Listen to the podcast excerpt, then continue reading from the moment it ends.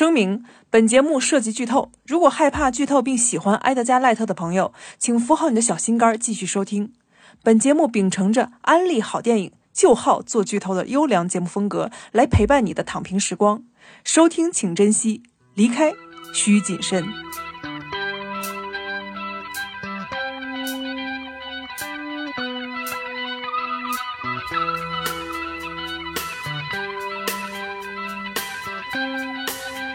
Hello，大家好，欢迎收听本期的走马灯，这是我们的新一期的节目。上一期由于我们家中有一些事啊，所以停更了一期，对对不起大家。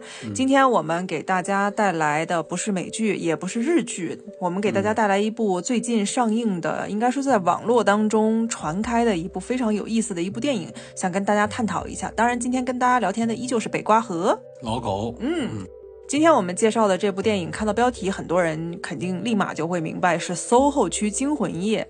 如果喜欢英国电影或者是喜欢埃德加·赖特的那些朋友们，看到这个标题的话，肯定会觉得哦，好惊喜啊！因为在《极道车神》之后，很少我们能继续看到埃德加·赖特的一些作品。之前本来蚁人应该是埃德加·赖特来指导的，但是由于他跟漫威之间和创作之间的有一些分歧，他也也想成为导演，所以在这个过程当中失败了。所以他就出走了。对之后我们就一直没有怎么见过他真正的一个大荧幕的作品。还是挺有性格的。是嗯，今天我们终于见到了 SOHO 区惊魂夜，但是对于之前他的一些电影和今天我看到这部电影，我觉得风格完完全不一样。我想问一下老狗，你对埃德加·赖特的风格有没有什么认识？我感觉他的对剧情悬念的把控方面挺有自己的个性的。嗯我感觉他的片子从视觉上还有自己的艺术风格、辨识度。嗯，嗯这部片子你在初看的时候有感觉有点像歌舞片，有点复古片，有点希区柯克那种感觉，对吧？对但是我在看完的时候稍稍有一些失望，为什么是失望呢？是因为之前埃德加·赖特的《血与冰激凌》三部曲给我留下了非常深刻的印象。嗯我要一说名字，你肯定一下就知道，哇，原来是他呀！那就是僵尸肖恩，哦，《热血警探：对，世界尽头》。嗯嗯，跟西蒙·佩吉和尼克·弗罗斯特组成的铁三角，他们拍出来了非常重要的英伦喜剧。这几部片子喜剧，它的风格还是有所差别的。就是说，它能够驾驭好多题材和不同风格之间，它还是能够做到变换的。嗯，之前它的一个风格其实比较固定一些啊，我们看到它的快速的、急速的蒙太奇和运镜，就是那种的气死库里肖夫、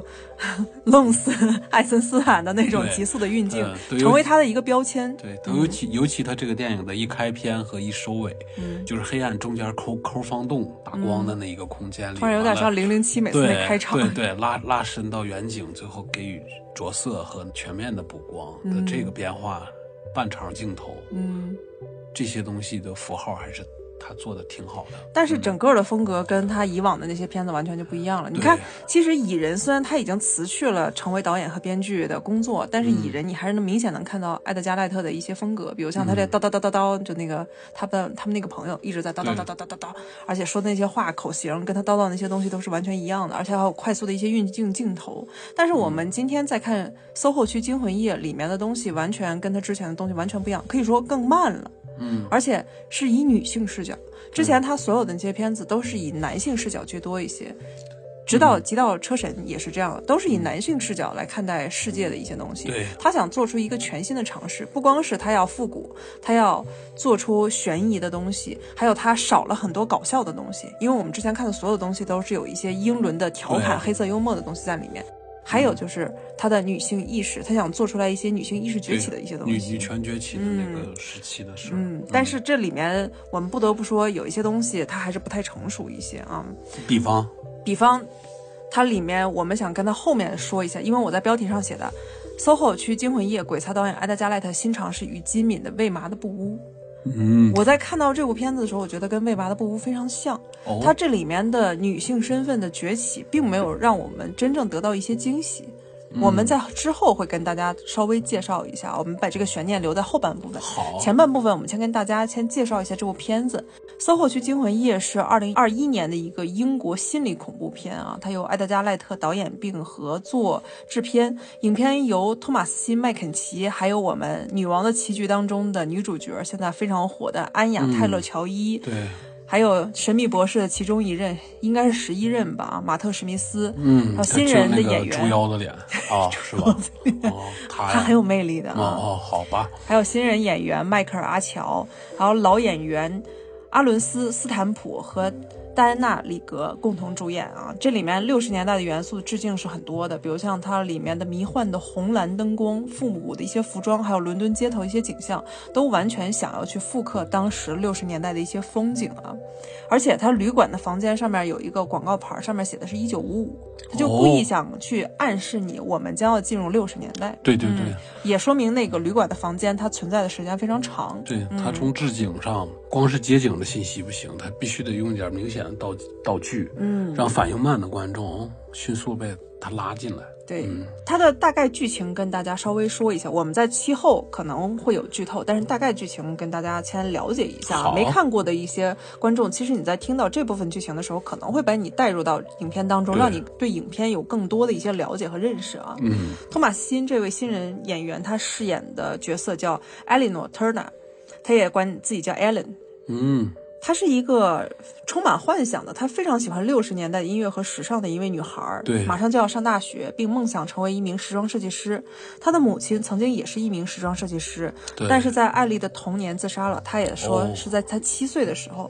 真不容易。对，艾丽偶尔会从镜子里看到她母亲的鬼魂，这就是一个伏笔。对而且艾丽她在影片开场当中，她伴着六十年代的音乐在那儿起舞的时候，她身上不是做了一身报纸做出来的用用报纸做了一个有点像蒂凡尼早餐对，嗯里面奥黛丽·赫本穿的那个小礼服啊，它的墙上就有蒂凡尼早餐的一个海报，哦就说明他很想致敬那个年代，他很喜欢那个年代。嗯还有就是流行偶像，也是当年英国的超模鼻祖 Tracy 在六十年代为《衬裙》杂志拍摄的一个封面，哦就这两个很抢眼，也说明导演在里面安插的一些小元素，让大家告诉我们。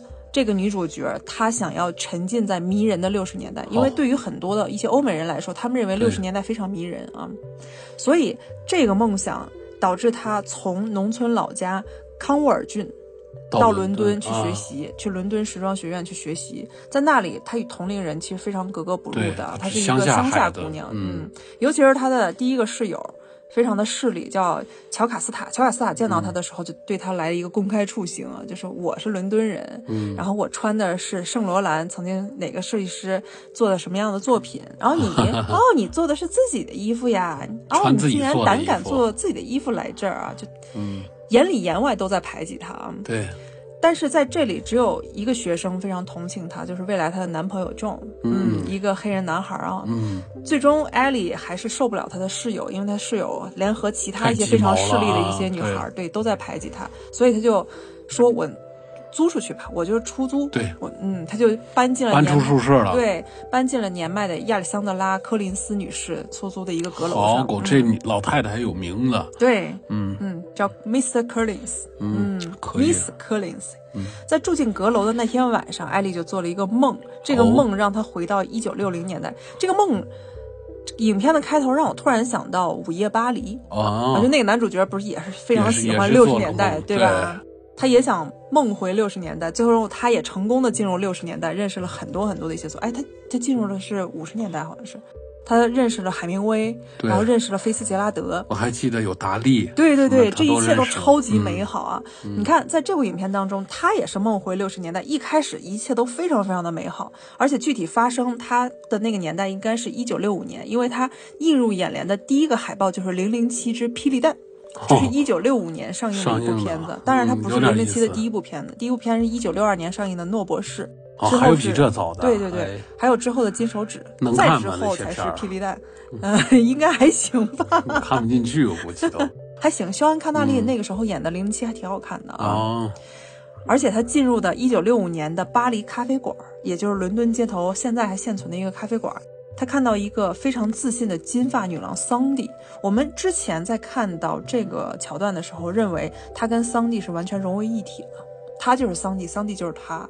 而且桑蒂是一个有着去伦敦大城市当歌手的一个梦想，他一直在追逐自己的梦想。嗯，但是在这个过程当中，就是后面就出现了很多很多惊心动魄的一些情节啊，就出现了。我们不得不说，就是扮演桑迪的老年桑迪的扮演者，年轻的桑迪就是安雅泰勒乔伊，对，老年桑迪的扮演者就是。Diana Rigg 这个人也是《万物既伟大又渺小》当中的彭弗里夫人，就第一部里的彭弗里夫人。哦，人。好像是，对。是他，对，嗯，还有《冰与火之歌》当中的荆棘女王，她在嗯。二零二零年的时候去世了，就在戏份儿真多，正在嗯拍完这部影片的时候，刚刚杀青她就去世了，嗯，就很可惜啊。还有就是酒吧女老板那个扮演者玛格丽特·诺兰也在，也是最后一次电影亮相。嗯，Reed 他是在六月份去世的，而玛格丽特·诺兰好像是在十月份的时候去世的。所以这部电影在最后，导演其实说我是致敬这两个人，哎，嗯，他们付出了很多，也是老戏骨。好一部有情有义的电影，对。嗯，但是在这部电影当中，除了刚才我们说的安雅泰勒乔伊，还有马特史密斯这些重量级的一些演员，还有其他的一些酱油，其实也挺重量级的。这跟埃德加赖特以往的那些片子当中的那些客串重量级演员是一样的，因为大家都喜欢有才华的人嘛。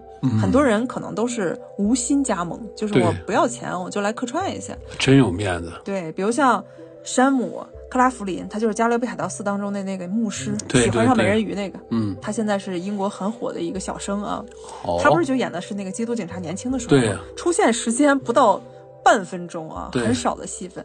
演他年老的是老戏骨特伦斯那个他跟他长得还挺像。那个老头儿戏份多，咱们好多电影电视剧里都见过他。是嗯，年轻的那个外形条件和演技都还可以，但是参与的项目少，太少了，嗯。记不住一般人。还有在今年上映的一部网络电视剧、网络美剧《太阳召唤》，也是一个玄幻美剧啊。哦里面的女主角她是有一半中国血统的，杰西·梅里，嗯，她是他其中演的谁？她演的就是他们同学嘛，一直没有什么台词，一好直跟酱油呗。对对，一直跟她的那个室友站在一起，哦，就对吧八卦女之一啊。对对对对对关键是还有《哈利波特》当中的威斯莱兄弟那对双胞胎演员詹姆斯·菲尔普斯和奥利弗·菲尔普斯。我当时就说：“我说这两个兄弟他们还继续演电影，而且每一次他们演的电影都是兄弟俩出现。”但是在这部片子当中，我只看到一个人，也是酱油，啊也是酱油，他们演的。是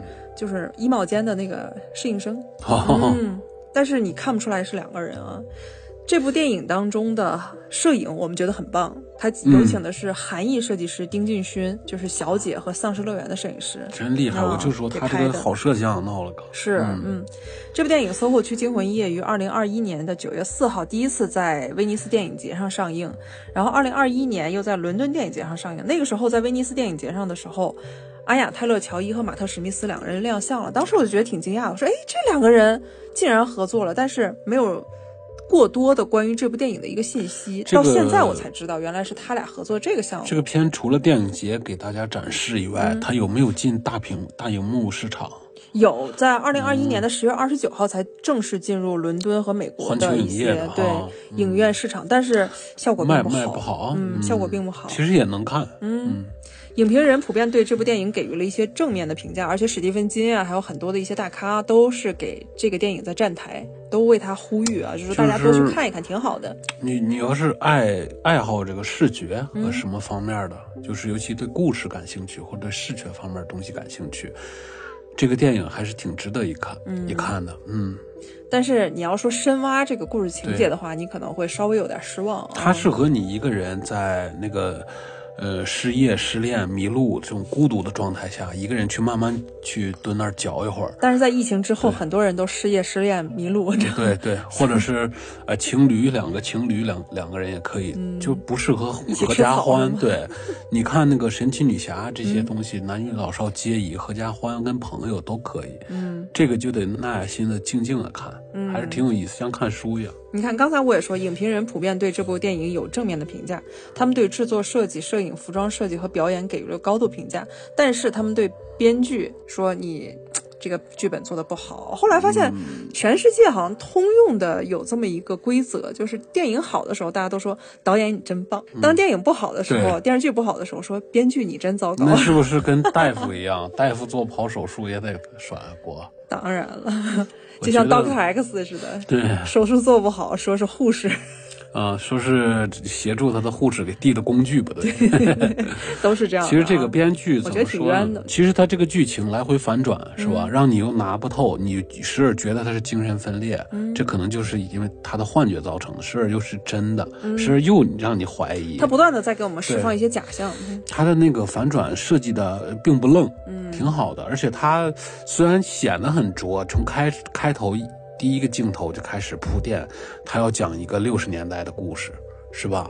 但他后来他怕那个女主角一一进入梦境，生硬的把你拉入六十年代，怕有点突兀。他前面给你做了大量的富足的铺垫，嗯我觉得这种的，嗯，也不算笨办法，算是个周全的方式。嗯，这个创意是非常好的，但是这个创意却并不新鲜。对，之后我跟大家在聊《为麻的布屋》的时候，大家会觉得、嗯哇，有好多相像的地方啊。我们先说一下这个编剧吧。这个编剧是萨门德斯，当时在拍《一九一七》的时候，我们都知道这部片子非常好啊。嗯的编剧就是英国非常著名的来自格拉斯哥的女编剧克里斯蒂·威尔斯·凯恩斯。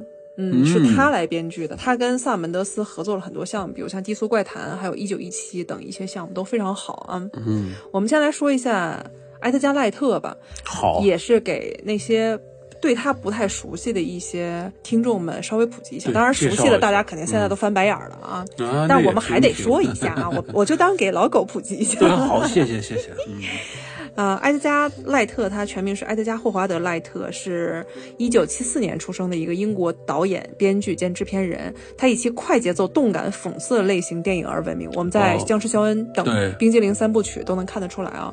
这些电影广泛使用富有表现力的流行音乐、斯坦尼康跟踪镜头、推车变焦和标志性的剪辑风格，包括转场、平移等独特的风格鹤立鸡群。嗯这让大家觉得，哎，新导演很的那种年轻的风格非常好啊。在一九九五年，他制作了第一部影片叫《握拳》之前，他开始制作独立短片。赖特于一九九六年创作并导演了与大卫·威廉姆斯合作的喜剧《精神病院》。这部片子当中的主演就是西蒙·佩吉，对嗯，我很喜欢的西蒙·佩吉。在导演其他几部电视节目之后，赖特又执导了情景喜剧，在英国很好的情景喜剧《巫师生非》。这没看过，部片子你说是没看过，但是你看到很多，比如像某音啊、某快手啊，嗯。某快手就快手吧，嗯。还有你看过的所有的那些情景喜剧家之前你看到的国内的一些比较有名的情景喜剧，我就不点名了啊。嗯他们里头最爆笑的桥段嗯，都是来自《乌市生非》那这个得研究研究，有点意思，对，《乌市生非》这个喜剧就有点像《IT 狂人》。嗯嗯，它里面的梗，我们现在一些情景喜剧还在用。嗯，特别具有前瞻性，而且《无事生非》当中也是西蒙佩吉主演，有点意思，嗯不光是有西蒙佩吉，还有尼克弗罗斯特。我一定要说一下这三个人是怎么认识的啊！这是当年我在看看电影杂志的时候，哦有一个编辑他写了这么一段故事。当然，后面我在网上很少能见到那个中文相关的这个故事了，我也不知道他写那个到底是不是真的，但是挺有意思的啊。嗯他就说，当年西蒙佩吉一直也是在打杂工当小演员，埃德加·赖特也是当一个给大家拍短片的一个小导演，大家生活都不太好。嗯后来，西蒙佩吉在工作的过程当中，无意中就看到了，就碰到了尼克弗罗斯特。尼克弗罗斯特生活也不太好，他也是在一个餐馆打工当服务生。结果两个人在聊的时候聊起《星际迷航》，又聊起很多科幻的东西，X 档案》。哎，两个人就聊得特别投机。西蒙佩吉就觉得尼克弗罗斯特这个人太有意思了，他就把尼克弗罗斯特，正好尼克弗罗斯特有点租不起房子，说那你来我家吧，我还能租得起房子。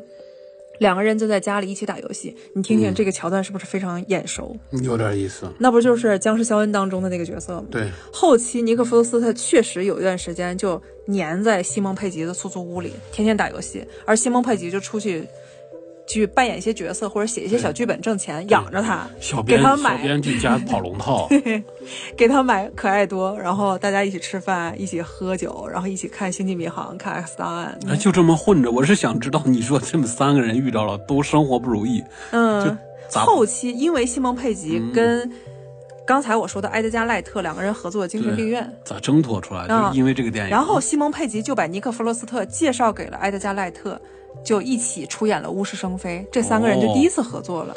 后来西蒙佩吉跟埃德加·赖特没有没有也没算一炮走红，但是属于这个比较长久吧。大家就觉得，哎，这三个人蛮有意思的啊，但是没有觉得这三个人有什么力量。就是有了正经作品了，对。入行了，嗯，这三个人当混在一起的时候，埃德加·赖特和西蒙·佩吉突然发现，他们几个人大家都是乔治·罗梅罗的粉丝，哦，僵尸片的鼻祖导演。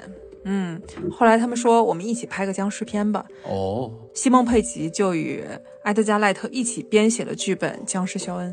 哦，是那么来的，对，当然尼克·弗罗斯特也是参与演出。这三个人就一直大家在探讨这件事儿嘛。嗯，听你讲讲这个电影背后的故事，还挺有趣的。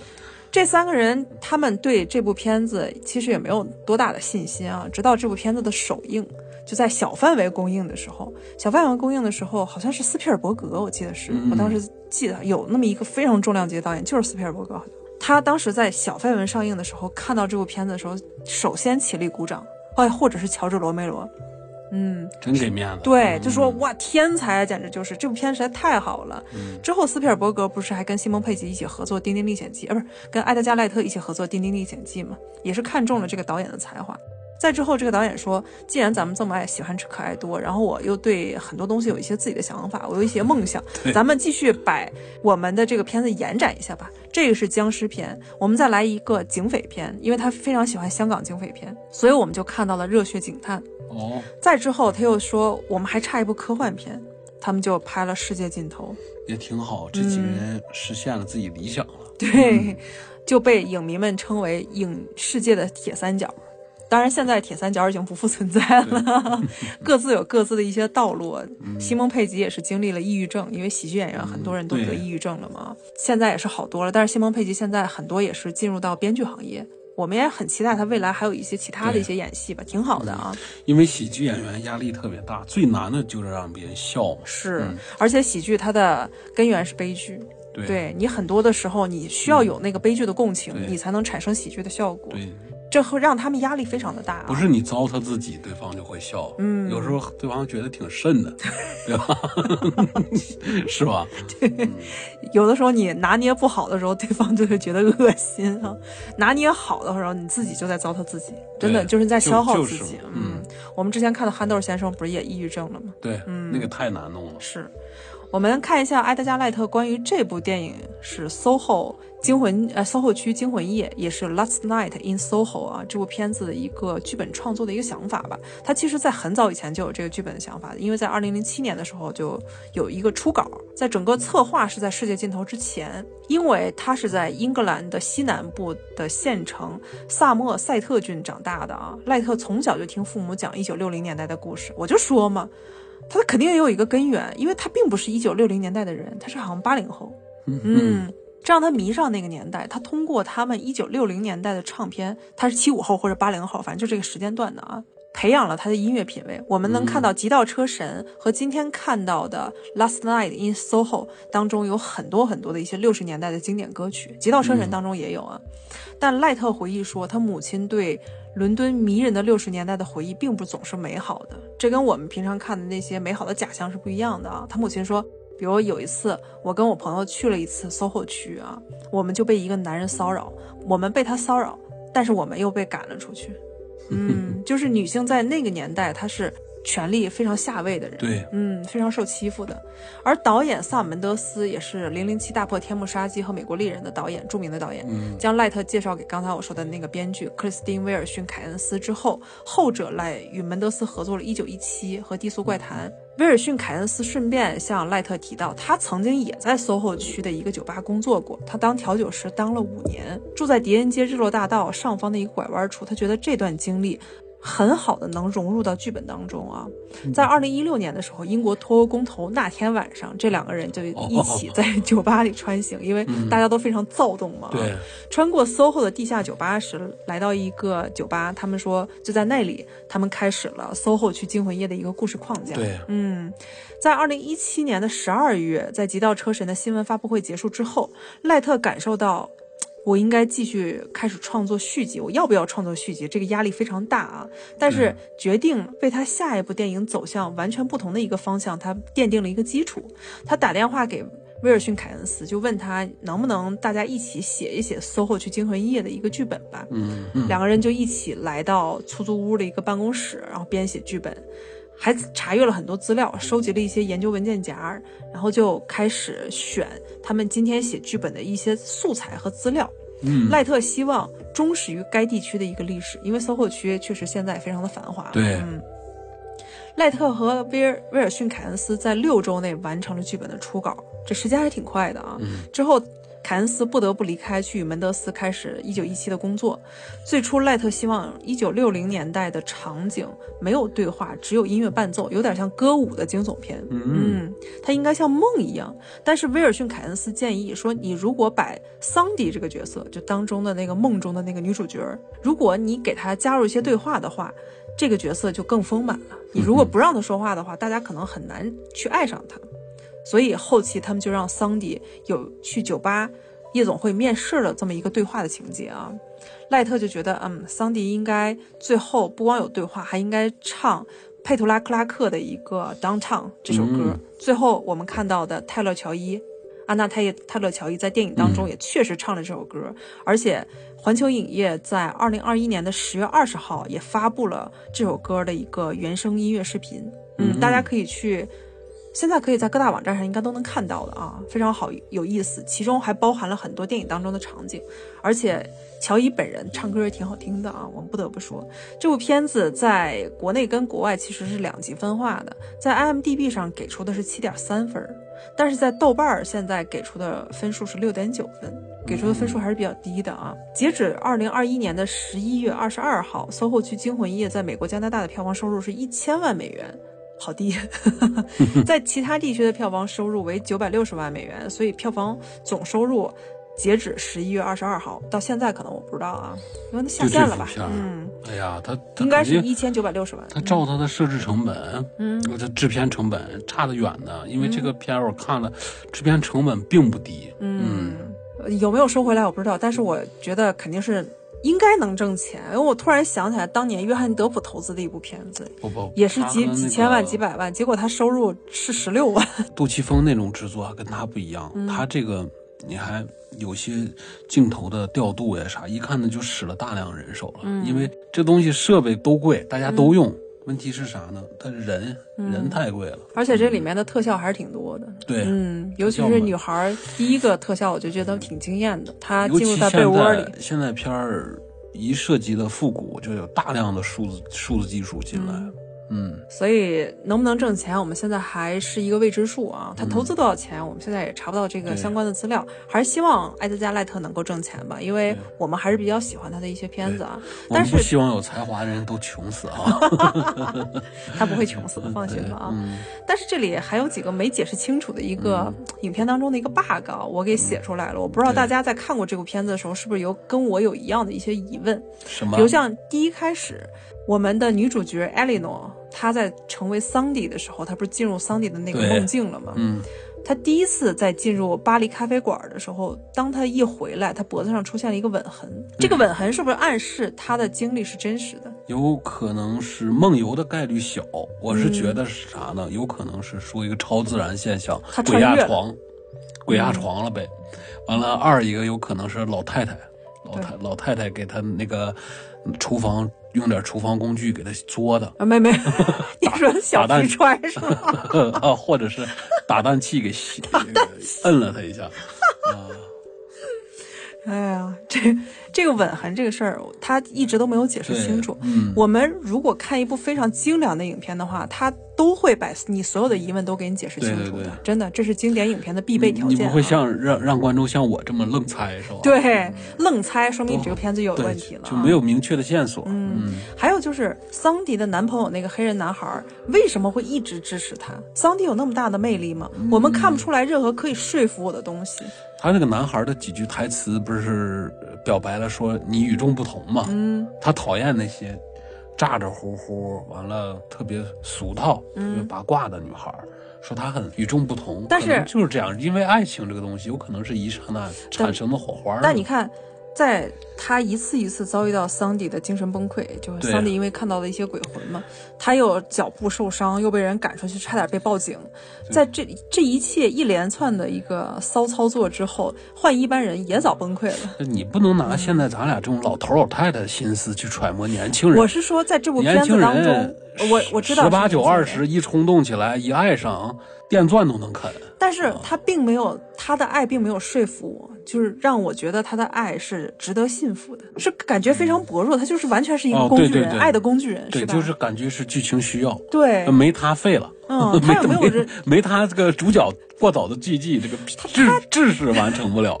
他就像一个忠犬一样，脚受伤了，受伤的对对看着女主，对吧？确实有一点这种现象，嗯就是并没有说是给他俩找点笔墨，稍微找点笔墨，就是说男的怎么样爱他的深刻呀？对对对通过什么表现出来？对他完全没有任何的理由，对吧？你看他见到桑迪的每一个情节都是惊惊乍乍的，看来这个编剧挨骂也不冤。但是怎么说呢？咱事后诸葛亮嗯都做完的项目了，你说人家搁你扔的编剧那块儿，可能还有时间的压力，你未必能找不这么全，对吧？也不一定嗯，是吧还是还哎，我我被挨骂了。肯定不一定。嗯在后面就是他去世的母亲是否有通灵能力，他也没有说清楚。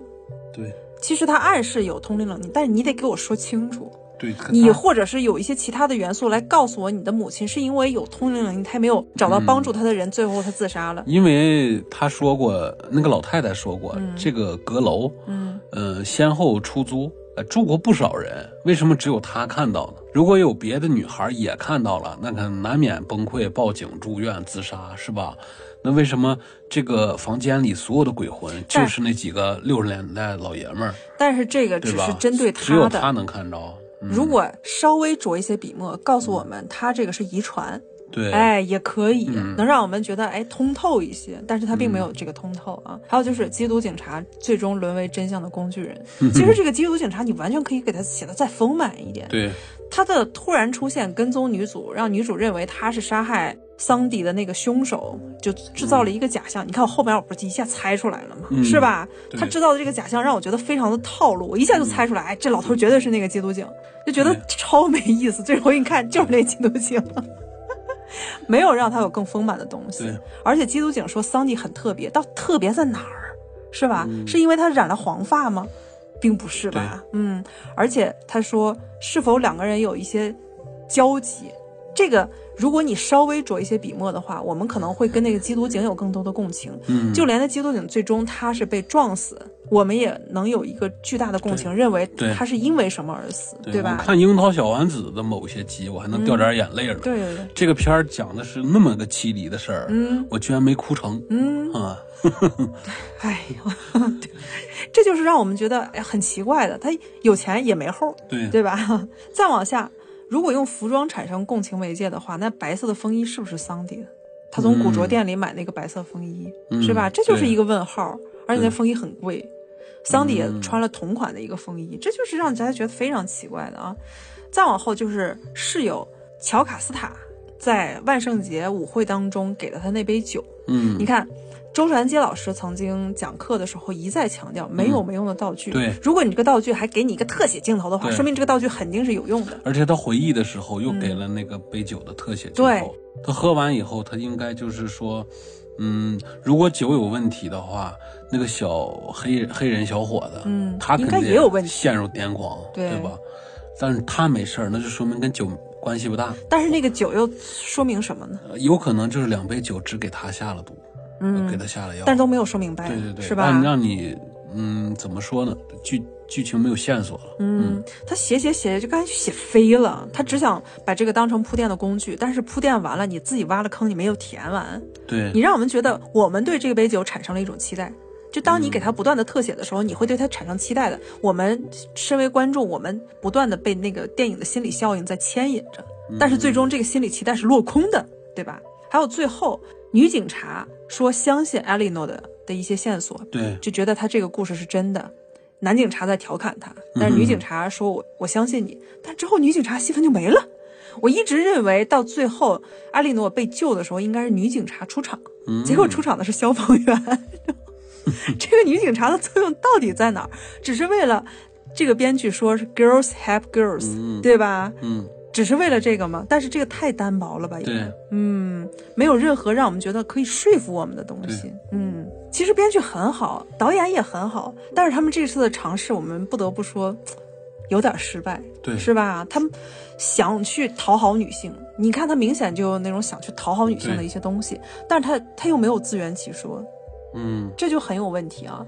在这部片子当中，我就看到很多致敬的一些电影的一些元素，比如像手被刀划伤的那个镜头，嗯它非常惊恐的镜头，非常像阿尔弗雷德·希区柯在一九六零年的《惊魂记》，是吧？嗯那是很经典的一个镜头哈。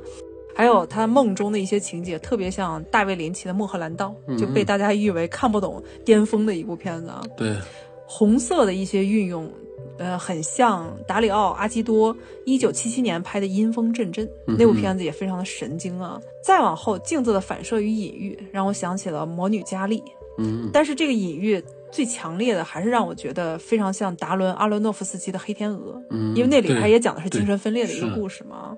最最最最最最像的还是金敏，我们今天要说的1997年的《为麻的布姆屋》，也是嗯 Perfect Blue 啊。嗯这部片子在豆瓣上是九点零分，IMDB 是八点零，对吧？嗯它的女性反抗意识与精神困扰，还有大量的红绿蓝的大色块的一个运用，在这部片子当中我们也看到了。对，这部片子当中不断闪烁红色、绿色、蓝色的一些光，是吧？嗯，其实跟为麻的布布太像了，也可能是这铁三角最近有点手头太紧了，着急 攒个东西出来换点头太钱。紧了。对对对，着急攒点东西出来、哎出来逛一圈。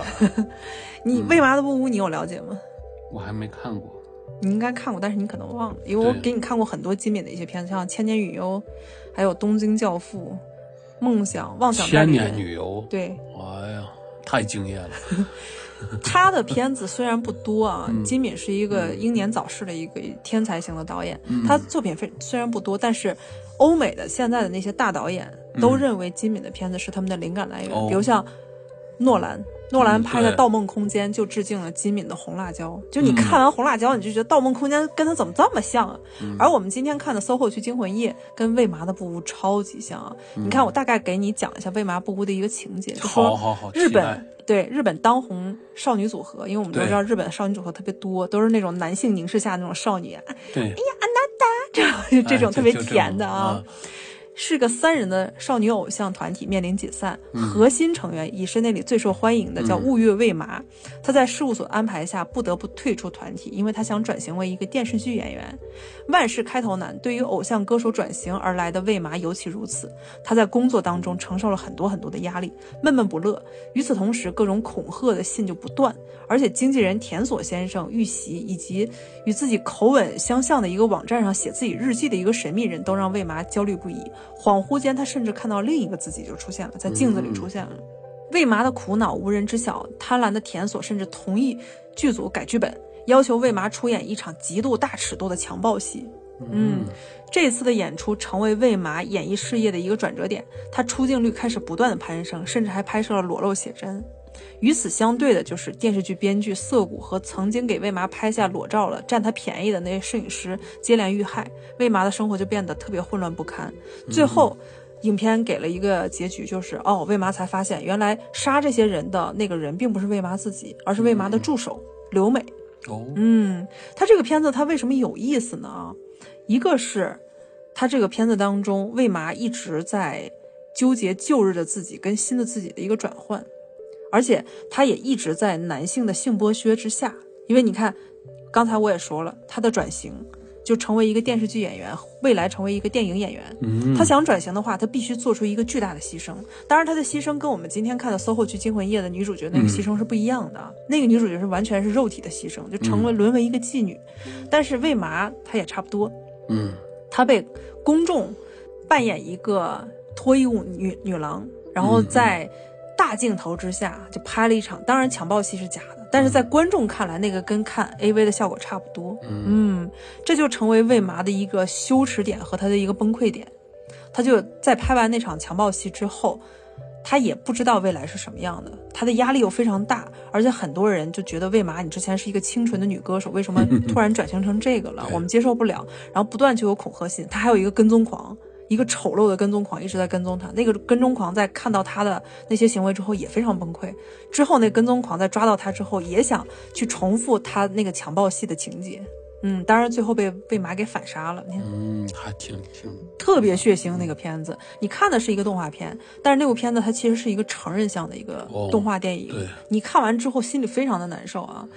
为麻的布屋当中与 SOHO 区惊魂夜当中女主角，你看都是为了明星梦而让自己陷入危险的境地，对对吧？都是那个血浆喷涌，他们都处在被男性性剥削的下位，后来因为反抗成为一个上位者。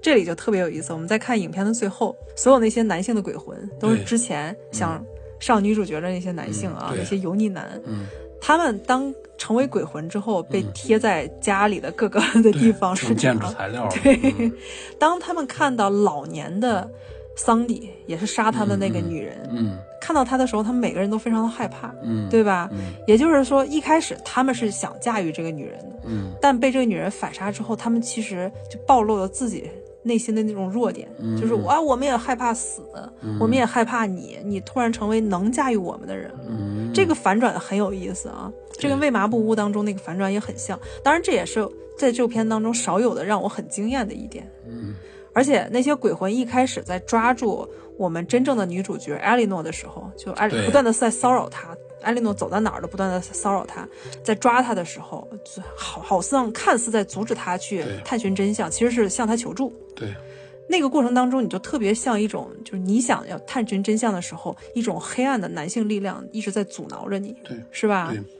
然后艾莉诺之后在不断的在进取的过程当中，才发现哦，原来你们是一群可怜人，你们在向我求助呀！嗯我一开始一直认为你们是在阻止我，对，是吧？这个反转很有意思啊，嗯而且这里面就出现了很多的一些镜子的镜头和红色血浆。我们先说一下红色的血浆吧啊，红色代表危险和血浆，对，绿色代表嫉妒，嗯然后蓝色代表冷静。嗯，那还有啥啥色儿是好的？啊、没有？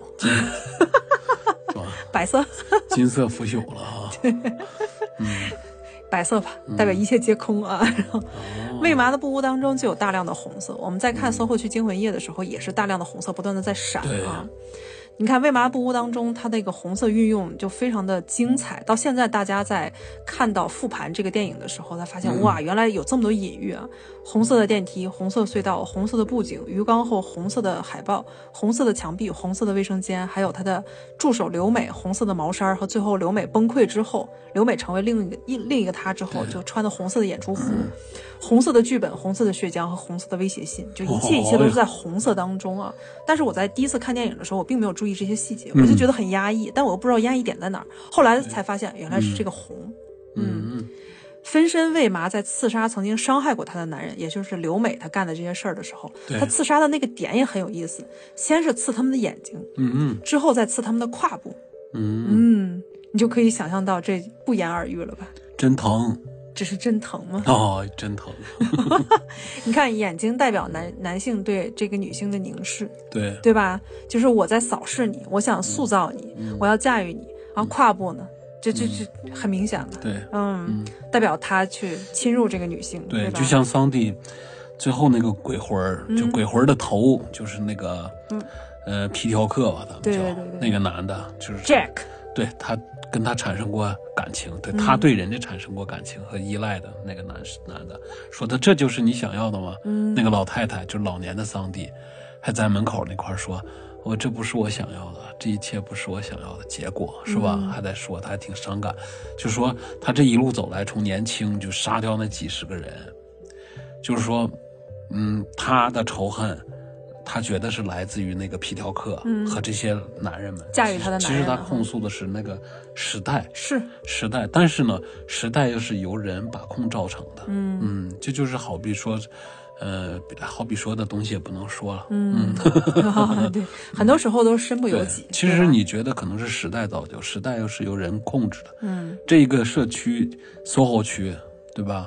这灯红酒绿，对，这一碰子二三十个鬼混的富豪都被失踪了，都变成那个装修呃建材材了。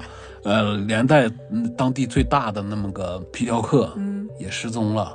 哎，这这也许就推动了当时的那个精神文明建设，是吧？用这种词儿，咱没办法，咱现在在里头不像那出去的人能想到那个正经人话，咱们在里头的人一说啥就是这种味儿的，就是推动了当地的文呃精神文明建设，是吧？是吧？那有啥办法？你这个节目挺文艺的，但咱没办法，咱一出门，从街道到公园，全是那个十来米、二十米宽幅、高一米五、两米的大标语，精神文明建设对不？嗯，非常好，你看我我我我我，反正就那么回事儿嘛，对吧？嗯，非常好，对吧？对对对，还有呢，嗯，畅想红色愿望嘛，你这个片儿不也是红色的基调嘛，对吧？对，咱们没有啥讽刺的意，呃，没有啥讽刺的意思。哎，你接着说你的，别笑啊。哎呀，精神文明建设，你对吧？一下这一切就变得不一样了。我们要正经起来。就是嘛，你你有时候他有的电影，他其实电影里面也想告诉你，桑迪这个角色老太太挺可怜，她自己觉得杀掉那些人是想阻止那些人对她的伤害，还有她想要的梦想是成为一个歌唱家，是一个演员，结果这受人些尊重的人，对这些人是呃假借的捧她当演员，完了大家轮着玩她，轮着嫖她。就有点像他李小璐当年拍的那部片子啊。啊，大玉女，谁要是天玉啊？叫对对对，记错名字了，天玉。对，他那他那个，他就他就控诉那个时代，觉得是那个时，他觉得是这些人把他沦落成这样，但是导演想表现的是那个时代造就了对，这一切，那个时代做出了这权力的些活生。生角色，对，都是时代造成的。但是咱们以前也是这么觉得，后来咱们就是在里头的条件嘛，后来发现有的时候这个时代是怎么变化的，时代也许是被人造就的。嗯，我们说不明白啊，就像那个，就像这个老老年桑蒂似的，他年轻时候把这些人干掉了以后，这个时代也许就变了，嗯，对吧？这个说这个东西，呃也许就成为一个悬案。对对对，悬案。但是这当地的所有想出来的鬼混的人，一看到，哎呀，听说那个谁，郑老四啊，郑老四出去玩儿四年了没回家，郑老三要卖调料去了。对对对对，挺恐怖的事儿，大家也都老实了，嗯，从而推动推动了当地的精神文明建设，对吧？大家都喜欢打点什么桥牌啊，钓钓鱼啊，是吧？对对对，干点有意思，都去农场包地去了，拍拍那个农场农庄的种地的纪录片儿去了，大家都。如果没有没有这个桑蒂，当年没有她是个懦弱的女生，嗯，一直这样下去，也许那个地方就是灯红酒绿，一直可能到九十年代都改善不了。但是事实是啊，对。一切都没有改变。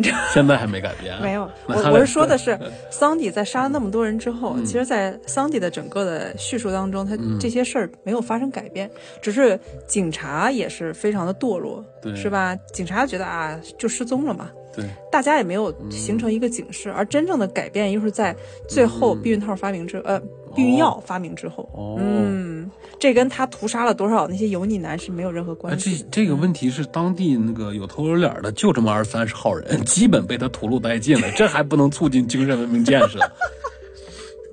这玩意儿抓革命促生产，那都不管用啊！他应该是搅动了经济危机，估计是多少个上市公司老板 突然失失踪。嗯，电影公司老板是吧？然后煤老板，然后接连失踪，对只有肯定对经济造成了很大，的影响。只有那些信仰扎实的、相夫教子的、相妻教子的，哎，平安的活到了九十年代，甚至现在。对，然后桑迪他们家阁楼是越来越厚了，是吧对，我就说他们家那么那么大个房子，怎么进去房间都这么小，墙厚了，你墙里面，呃，框架，哎，他他没请木工弄吗？他全自己弄的。那说明他也长了技术，对，会会打框架，会粘石膏板，做的不错，粘壁纸，对，而且体力方面水电相缆、木瓦油全得精通。嗯，关键是你看他在这个屠戮的过程当中，可能他也收获了一些好处，比如像他自己成木工证、了电工证，成了大房东了，啊，对对，买得起房了。哦，对啊。他没办法，他不供房子，尸体藏哪儿？二三十具尸体，他没地儿防，逼得自己变成房奴了嘛。也是说明，在那个混乱的时代，他其实也想隐喻啊，看似美好的六十年代，在那个混乱哎，的时代，那房东是不是皮条客的？啊，好像是。哦。嗯，对，他是二房东，二房东晋升为一房东，对对对，说明那个年代大家对你的生命，还有对你的性别，对。还有你的剥削都是不在乎的，对，大家只想表现出一个灯红酒绿的，嗯，然后让人羡慕的六十年代。而六十年代大部分的那些电影的女性角色也是被追逐、被凝视、被剥削的，但是大家都觉得很正常。女主角艾莉诺搬出宿舍，嗯住进那个老太太，就是老年桑蒂的小阁楼。第一晚，呃，就是梦梦游去了巴黎咖啡馆。对，嗯。到六十年代的时候，他就见到了桑蒂。嗯桑蒂出场的第一个镜头就安排了一个集体的歌舞，嗯，桑蒂成了伴舞的了。完了，这个集体的歌舞，从哎，这个集体的歌舞也很重要，对这个集体歌舞这个元素，就直接向观众展示了当时那个年代这些尤物们嗯的他那个真正的处境社会地位和处境。对对，给观众们的镜头表现，嗯对这些老男人的那些，你看，你对这个镜头的整个的印象也非常深刻啊，在这个镜头当中，又和魏麻的布屋重合了。哦，因为《魏麻的布屋》当中，女主角在扮演被强暴的那场戏的时候，她也扮演的是一个舞女。她穿的那个衣服跟我们今天看的 SOHO 区惊魂夜桑迪非常委屈的穿的那身舞女服装是非常相像的，都是那种短裙。导演没指下镜啥的，没提。我怀疑导演未来肯定会说的，嗯但是真的太像了。你看逼急底下眼了才都是他们在一个长方形的一个舞台上，对他也是在一个长方形的舞台上穿的那种的泡泡裙，对，然后穿的可以露到大家可以看到他大腿根部的一些部位的一些小内裤，是吧？嗯嗯，然后底下的男人在啊兴致高昂的在为他喝彩，然后看着他的一些私密部位，嗯，还鼓掌，对啊还鼓掌为嘛的布屋当中这个看艺术一样。对，为嘛布屋当中这里的一切都跟那个是重合的，对一模一样啊，都是那种性感的玩物。然后最终他也是，其实等于是被底下的男人的目光强暴了。嗯嗯，而为麻布屋当中女主角是被她那个演员演的强暴了。也不算强暴，他出来她应着活儿就挣这个钱来。嗯，嗯还有就是刚才我说的那个镜子当中的那些隐喻啊，这个东西在为麻的布屋当中不断的出现，也出现镜子。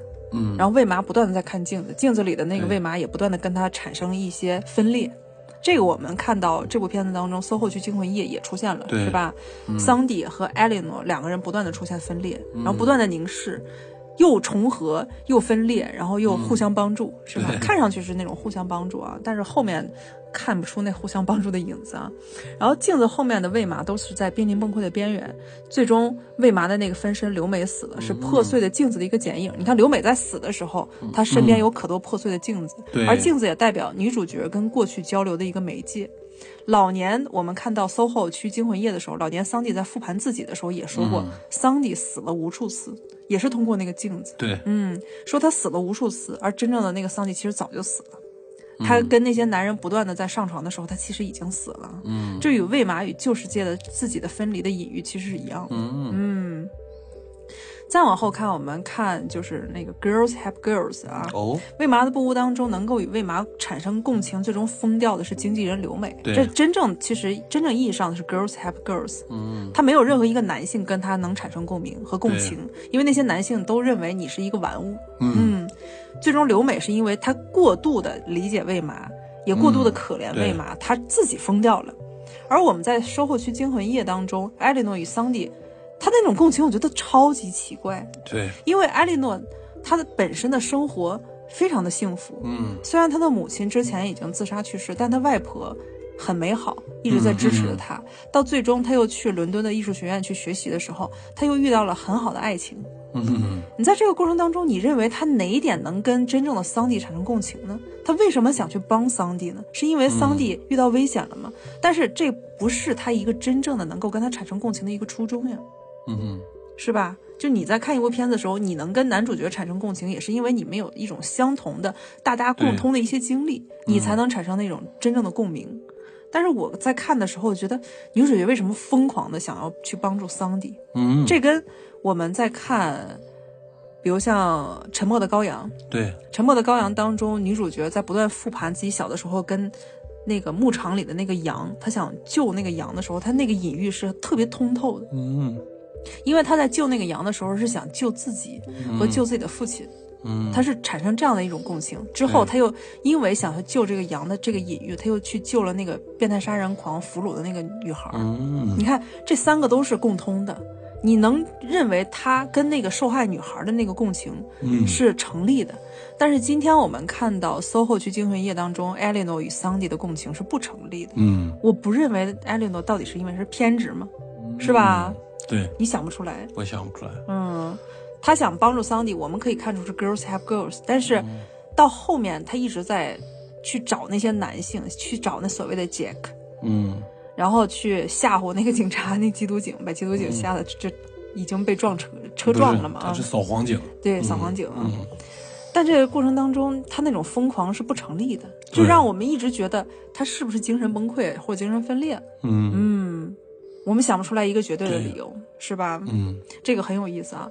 被麻的布屋当中关于梦这个平行蒙太奇，也叫交叠蒙太奇，很有意思啊。嗯这个蒙太奇，我们先跟大家解释一下，在蒙太奇方法当中有很多蒙太奇的一种使用方法，是一种把同一时间在不同空间发生两种动作交叉剪辑在一起，构成紧张的气氛和强烈的节奏感，造成惊险的戏剧效果。作用就是引起悬念，制造紧张的气氛，加强矛盾冲突的尖锐性。魏麻的布屋当中就使用了交叠蒙太奇。第一个就是魏麻在梦中梦中梦，他第一个梦。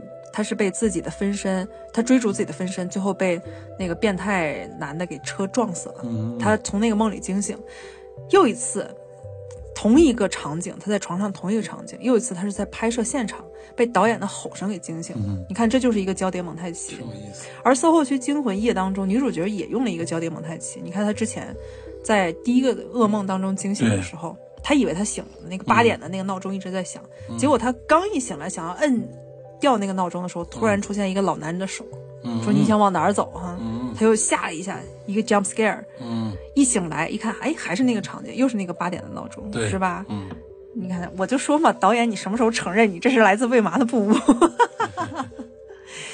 为为什么说魏麻的布屋它封神了呢？就是这部片子到最后，魏麻看到刘美，刘美最后已经进入精神病院了嘛？哦，然后留给记者的第一句话就说：“多亏有他，才有今天的我。”记者认为是啊，可能是刘美疯了，嗯然后才成就今天的你。刘美为你做出了很多啊，这就让记者有一种假象，就认认为他这句话是这个意思，但是他这句话其实不是这个意思。魏麻看到的那个刘美还是一个分身的自己，其实，而魏麻到车里又对着那个后视镜说：“不，我才是那个真的。”嗯就让大家产生了一个巨大的悬念，就有点像《盗梦空间》当中那个陀螺，是吧？对。就觉得哇，这为嘛还没醒呢？你看是吧？但是我们在《SOHO 区惊魂夜》当中，它那个结局，你就觉得哇，好常规，好俗套呀，对，一切非常的美好。结。家欢，对，阖家欢乐，你把人房子都烧了，然后这个调查结果也没给你说，当然这也是常规操作了啊。然后最后你的服装秀还非常的成功，嗯。你又收获了爱情，收获了亲情，你又看到了自己的母亲，你又看到了桑迪对你的那个一个吻，这一切一切都非常的美好人好，好事宣传片儿 是吧？吓死了！你就觉得这一切真的太平庸了，对嗯，，正能量啊，精神文明建设是吧？对，嗯。所以在看这部片子的时候，嗯，如果你要是把它当成一个暂时的一个惊悚或者艺术片的话，我觉得还是挺推荐的。对，嗯，但是你要是对之前阿德加·赖特有一个过高的期待，你就想，哦，这部片子也许会超越之前的《血与冰激凌》三部曲，或者超越《极道车神》嗯，是？吧？对嗯，你可能就失望了。对，嗯，《极道车神》其实我在看的时候，我也没啥记忆点。我虽然把那个片子看完了，但是我到现在我都不知道那个片子在讲什么。你就可以想象到，其实那个片子已经在走下线了。嗯，但现在我，如果你要跟我说《僵尸肖恩》或者是《终极警探》，也是《热血警探》，还有《世界尽头》这三个里所有那些桥段，我都记得非常清楚。哦，嗯，不容易，你存你的脑子存那么多电影，居然还能记住他们，那当然是因为拍的好的电影，你看一遍都能记住。嗯，有但是拍的一般的电影，你看十遍，你现在你还记得黄大妮儿里的情节吗？黄大妮儿，你还别说，你别说它烂，我我能现在坐在这儿给你从第一集讲完，哎呀，那就是你的一个另外的一种功力，对吧？你的精神文明建设非常强。我虽然只看过就是马马虎虎的，嗯、半看半落的看过一遍，嗯嗯，黄大妮儿的剧情厉害在哪儿呢？大部分的剧情就是说，一部电视剧四十五分钟，前十分钟你看了，后面半小时你忙别的，最后临五分钟临了这一集你也看了，但这一集讲的故事你都知道。也就是说，黄大妮儿她比传统的肥皂剧还要泡沫，是吗？嗯，它虽然剧情也非常的不狗血，呃，我的对是狗血，不能说它是什么反转啥，它嗯倒倒不至于，它就是，呃，狗血完了和嗯喧嚣，喧嚣吧，只能说很喧嚣的那剧 那个剧，就是那种喧嚣，让你形成了一种记忆点。对，全是大分贝的台词儿念稿，吧吼叫，马景涛式的是吗？对，全就就起码传了三四个马景涛，嗯，黄大妮儿就算一个马景涛，嗯。但这部片子，我想说的是，它给我形成的另外一种不太好的一个印象是它的音乐的运用。嗯。嗯，虽然它的音乐你看上去它用了很多六十年代的一些很复古、嗯很经典的一些音乐，但是我们在看的过程当中，它其实收音它是分贝有点问题。你看他每次音乐在响起来的时候，嗯我们就觉得非常燥。嗯，是？吧？我不得不把音响再调低，嗯但是当他在对话和其他场景使音的时候，我又不得不把音量再调高。对他没有就是把音乐做一个环境拟音，嗯对吧？他把音乐不要做成影片的 BGM，嗯做成环境中的一个就是拟音，就是环境中的播放器出来的。嗯，对，是镜头跟角色之间的距离的变化，也让音量的逐渐的往回拉一拉。嗯，嗯，我也没有看到埃德加·赖特就真正他散发他天才想法成本的事儿，人家是就是跟你说疫疫情期间没啥活儿，缺钱的不行，赶紧攒了一个，看了个动画片儿，几个人吃火锅，看完动画片儿，熬了几天攒出来，着急上的项目，但他这样的传出来的项目，他这样做会作茧自缚的，也会让他之后的口碑很差的。嗯嗯，因为这部片子你并没有真正的讨好女性，你也没有真正的做到真正的平权思想或者是一些哲学思想，因为你很多东西都是不成立的。，嗯也获上奖了。没有啊，你不是说啊，不是，就没获奖，只是在提名也没有，是吧？没有啊，只是在他刚刚下线。展了一下，对电影成本都未必收得回来。嗯嗯，我们现在不知道埃德加·赖特后面还有什么样的一些发展，还是期待一下吧啊。借高利贷呗。他还是我少数几个比较喜欢的英国导演，一个是他，一个是乔怀特啊。乔怀特现在马上就要上映一个音乐片，因为他的哦老婆海莉贝内特，我看他的 Instagram 不断在发一些，就他现在复出的一些照片，都是跟歌歌舞剧是有关系的啊。嗯所以我们也现在艾德加·赖特已经跌下来了，我们还是期待乔怀特能一直保持自己平稳的一些水平吧啊。嗯当然，还有一些活久见的东西，未来也跟大家会说一下，比如像《嗜血法医》，嗯嗯，这部片子它竟然重启了，嗯，真的让人觉得活久见啊。对，那。哎，重启现在分数还挺高，嗯我把它刚刚更新的三集看完了，还真不错啊。嗯，那这是不是会说明未来我还是有可能去看《全能侦探社》，有可能。是吧？嗯，而且再告诉你一个很有意思的一个信息啊，什么四四零零又拍了一个新的版本还能？哦，哦，而且新的版本当中所有的主角都是黑人演员，哦，期待一下吧。未来我们来说上一期四四零零啊，因为那部片子对于太老了，我好久以前看的，都记不清了，有点模糊。我也有点记不清，嗯但是大概情节还是能记得住啊。我们就到时候预览一下新我只记版的西西里得它主题曲挺别致的，嗯是，嗯呃主题曲跟结尾曲挺好听，嗯。嗯，挺别致的。但是它也属于我们在早期看到属于那种复古风格的科幻剧当中的一个比较经典的一部吧。嗯，对几好几季，它还挺经挺经典的，有点那种九十年代风格，有点傲骨贤妻那种的配乐的感觉，是吧？嗯这个反正很多重启的东西吧，还有之前看过的《太空牛仔》。它也改编成真人剧了，我们未来还可以去说一下啊，因为真人剧现在口碑大跌啊，对这都是我们可以去说的一些做真人。剧做的好的项目特别少，嗯，对，尤其动漫、游戏改的真人剧，一个赛一个瘆人。最瘆人的是《美少女战士》我觉得是街头霸王，啊，嗯是街头霸王电影吗？好像是没有电视剧，嗯那玩意儿怎么拍电视剧？哦，也是啊。嗯你看过《猫眼三姐妹》吗？你看过拳皇的没？我没看过，《猫眼三姐妹》里还有蒋雯丽呢，你可以想象到吧？可以的。有点意思吧？啊我觉得最成功的要算《忍者神龟》系列的漫改电影，啊，算是吧。那个其实最成功的应该嗯算是变形金刚，哦，最成对吧，对对对对。变形金刚是最成功的那你最说的那就是漫威的嗯，那部啊。漫威，漫画和电影，我们抛开漫威跟 DC，因为这是他们未来崛起之后对真诚做成那个电影工业的东西，我们就说普通漫画改编的，就是他改编完这个，他就后面他就不往下改编了。普通漫画改编，我再给你想一个《城市猎人》，你觉得咋样？城市猎人法国版的还不错。还有法国版的。对，这集就到这儿了，不能再扯淡了，越来越聊越远了。聊的已经跟主题完全不相干了啊还是推荐大家去看一下《SOHO 区惊魂夜》吧，因为这部片子。